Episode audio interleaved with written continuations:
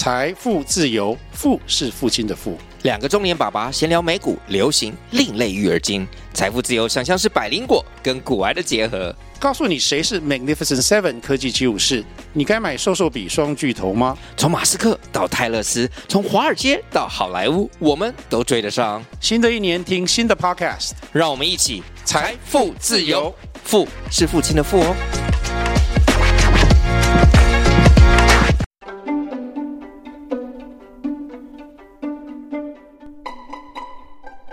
欢迎收听《欢乐成语故事屋》。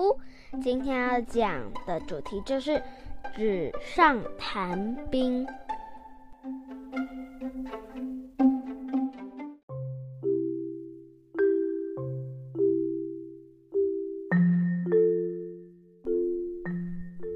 来来来，妈咪要开始说故事喽。赵国大将军赵奢有一个儿子，名叫赵括。赵括从小受父亲耳濡目染之下，十分喜爱阅读兵书。有一天，赵奢问儿子：“赵括啊，你的兵书读得如何啊？”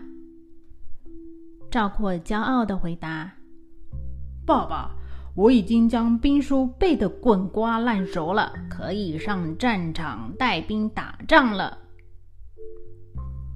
赵奢听见儿子骄傲的模样，摇了摇头说：“儿子啊，带兵打仗不是那么简单的事，光靠看书是不够的。”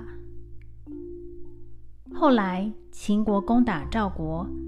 赵括主动向皇帝要求带兵打仗，赵奢担心地向皇上说：“皇上，战争是一件很残忍的事，而赵括没有任何实战经验，他只会纸上谈兵呐。如果赵国认他为大将军，一定会输给秦国的啊。”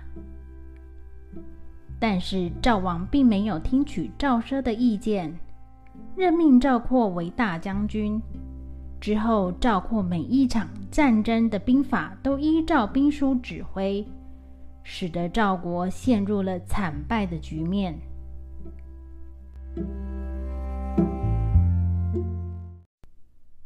小朋友，纸上谈兵就是用来比喻一个人只会用嘴巴说。如何解决问题，但是却没有实际去做。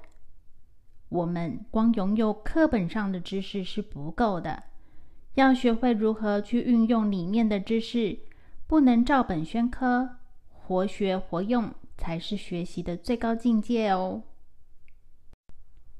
那蕾蕾，你可以帮我们用纸上谈兵造句吗？嗯，我想想。做一件事情，就是要有行动力，光靠纸上谈兵是不行的。